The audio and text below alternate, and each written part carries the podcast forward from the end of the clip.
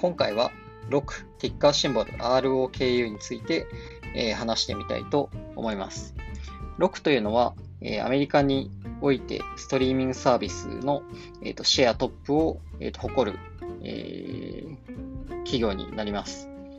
アメリカというのは日本のこう地上波でいろいろ番組番組が見られるのと違って、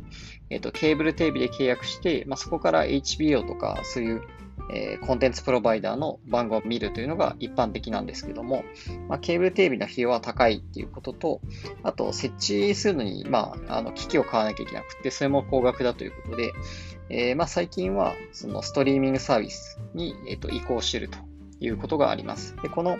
ケーブルテレビをやめてストリーミングサービスに移行する動きというのをコードカッティングというふうに、えー、と呼んでいます。でこれはまあどんどんこう流れは加速をしていて、えー、まあ、ロックであるとか、あとはまあ Amazon プライムであるとか、えー、Netflix であるとかっていったところに、えっと、みんなどんどんこう移動していて、で、まあ、その中で一番ロックが人気ですと。でなぜロックが一番人気かでいうと、えっと、端的には、そのコンテンツを、えっと、一番幅広く視聴できるからというところにあります。今のところロックは自前でコンテンツ制作をしていなくて、えっ、ー、と、なので要はこうコンテンツプロバイダーと,、えーと競合しませんというところがポイントになっています。なので、ディズニーであるとか HBO であるとか、まあ、そういった幅広いコンテンツを、えー、と6で見られるということで、えー、と一番人気になっているということですね。で、えっ、と、6のビジネスモデルというのは、えっ、と、主に売上源は2つあります。一つは、その6をのそのストリーミングサービスを視聴するためのプレイヤー機器を販売していますでこれはまあすごく安くって、えっ、と、確かなんか2、30ドルぐらいとかで買えるのかな。えー、で、それがもう元々ビルドインされたテレビとかも、えー、販売をされていて、えっ、と、要はアメリカでは、まあ、そのテレビを買えば、えっ、と、ロックを通じて、えー、各ストリーミングを視聴できちゃうと。で、こういうのは、あの、まあ、普通に買われるし、気軽に買えるし、ああとは、こう、クリスマスプレゼントとかでもすごく、こう、喜ばれるみたいですね。まあ、なので、あの、で、プレイヤー自体は、えっと、まあ、売り上げにはなりますが、えっと、まあ、すごく低価格でばらまいている状態なので、えっと、粗利はほとんどありませんと。むしろ値引きした時には赤字になりますと。そういうものになってますが、えっと、もう一個、こう、重要な売り上げとしては、えっと、プラットフォーム収入というものがあります。で、プラットフォーム収入というのは、いうのは主には広告の売り上げになっていまして、その6で視聴している動画の内容から、え、そのユーザーの、視聴者の属性をこう推定をして、でその視聴者の属性に合った広告を配信することで、えー、効率よく、まあ、パフォーマンス高く、要はこう視聴、インプレッションに対して、えー、より高い広告単価を実現する、まあ、そういうサービスをやっているということですね。なので、この広告の部分というのは、例えば、Facebook とか Instagram とか Google のそういった、えーと、アドテクノロジーに近くって、まあ、どういうコンテンツを視聴しているかに合わせて最適な広告が配信されると、まあ、そういう仕組みになっているということです。で、えっ、ー、と、最近のファーストクォーターの決算は、えっ、ー、と、良かったです。ただ、その一方で、えっ、ー、と、ガイダンスは取り下げになっています。えー、売上は、えっ、と、 first quarter は320.8 million でした。え予想は306.7 million でした。なので、まあ、これは上回ってますということですね。EPS は、えー、と予想通りで、えー、とマイナス45セントでした。で調整後の EBITDA については、マイナス 16.3M で予想、会社予想としてはマイナス 20M でしたので、えこれは予想よりは良かったということになっていますね。で、えっと、6はその広告収入がメインになりますので、コロナの逆風をもろに受けるということになっています。えー、ただ、このファーストクォーターにおいては、その、広告予算の削減というのが3月になってから当然入ったわけなんですけども、えーと、スポーツイベントの中止とかがあって、要はテレビの広告予算が、えーと、6にシフトしたということで、一旦短期的には相殺したということで、えーと、業績は悪くなかったということなんですよね。えーえーと、ただし、えーと、4月においては、えー、弱含んでいるということが観察されるので、えっ、ー、と、まあ、以降、まあ、いつそれが戻るかわからない、わからないので、ガイダンスは出せないということです。でこのガイダンスを出さないとニュアンスなんですけども、まあ、Shopify みたいに追い風もあるし、まあ、逆風もあるよだからどっちが強いかはわからないよ。ただし、今のところは追い風が強いよっていう、そういうニュアンスというよりは、6の場合は逆風の方が明確に強いよねっていうところで、えっと、ちょっとネガティブなニュアンスになっていると思うので、えっと、株価の方も、えっと、ちょっと冴えない動きを、まあ、してますよね。で、コロナが、こう、なんていう4月に入ってから、こう株価がこう全体的にテクノロジー企業が戻ってきた中でも、6については、えっ、と、だいぶ渋い動きをしているというふうに思います。でかつ、えっ、と、それ以前に、この1年間ぐらいは株価がそんなに、えっ、と、上がっていない、えっ、とですね、まあ、具体的には昨年の、えー、8月ぐらいに、えっ、と、今の120ドル台をつけていて、でピークの時には、えっ、と、ぐんぐんぐんぐん上がって170ドル近くまで、えっ、と、ギュッと上がりました。で、そこからガクンと、えっ、ー、と、これ SARS とかテクノロジー銘柄が、えっ、ー、と、株価を一気に下げた時期があって、えー、この時100ドル前後まで、えっ、と、調整をしていますと。で、その後また戻して、え160ドルぐらいまで11月、12月に上がったんですが、えその後また下がり、えー、120ドル、130ドル台でぐらぐらと推移をしていて、で、今も、まあ、コロナが、ロックダウンが明けてからも100、うん20ドル台、もしくは低い時には100ドル台まで下がっていると。まあ、そういう価格帯で、えっと、ふらふらしているということなんですよね。でちょっとチャートの動きとしては弱いですと。で、それは、まあ、今回の決算の話もあるし、えっと、過去の決算においても、えっと、売上は、売上成長はすごくすごく素晴らしいものがあるんですけど、えっと、EPS をちょっと犠牲にする癖があると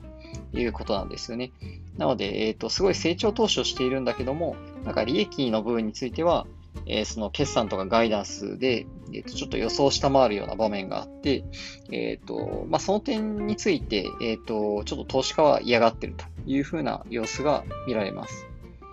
えーなので、まあ、あの、まずその、マクロで見れば、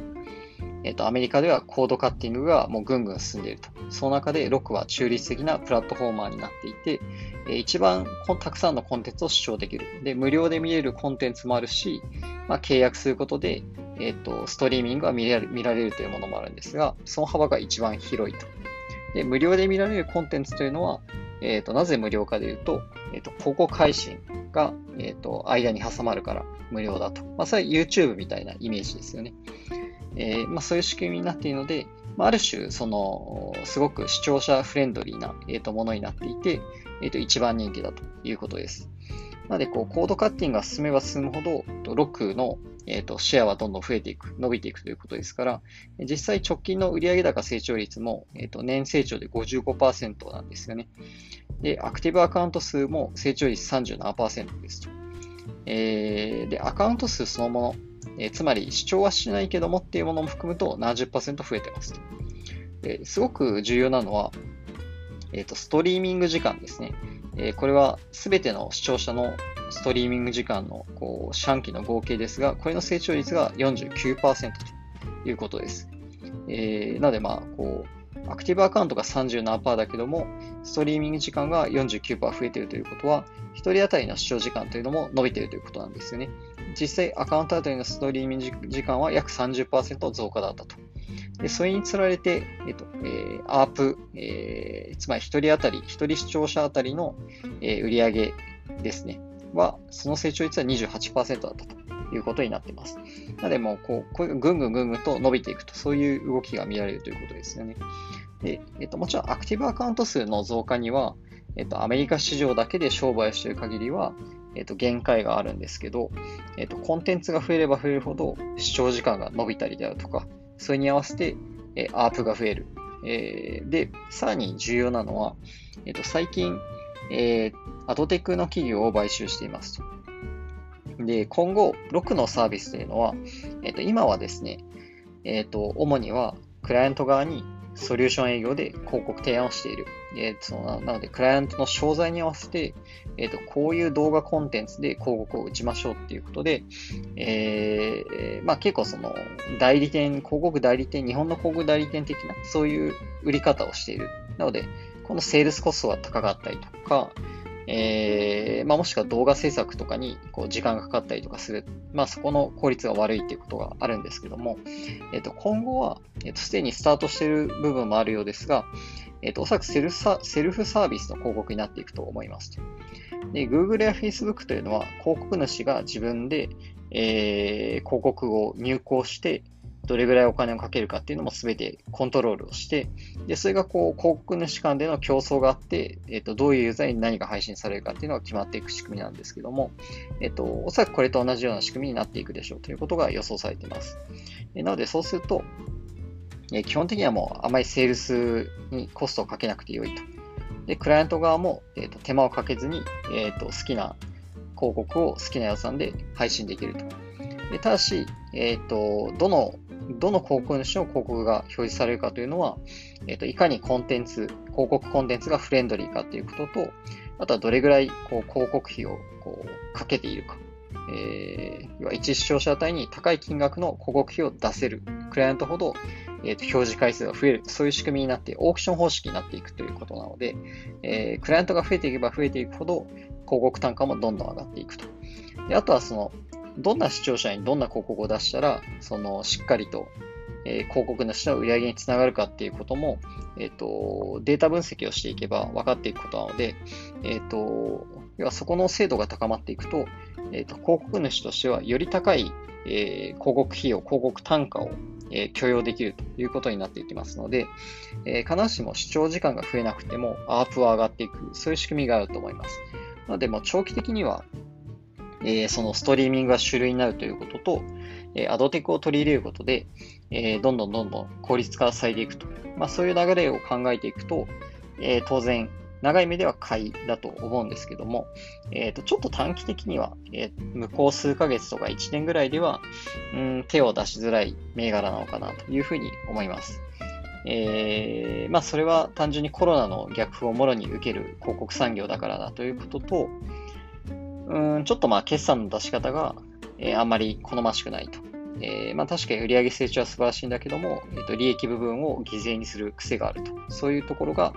え、嫌かなということですよね。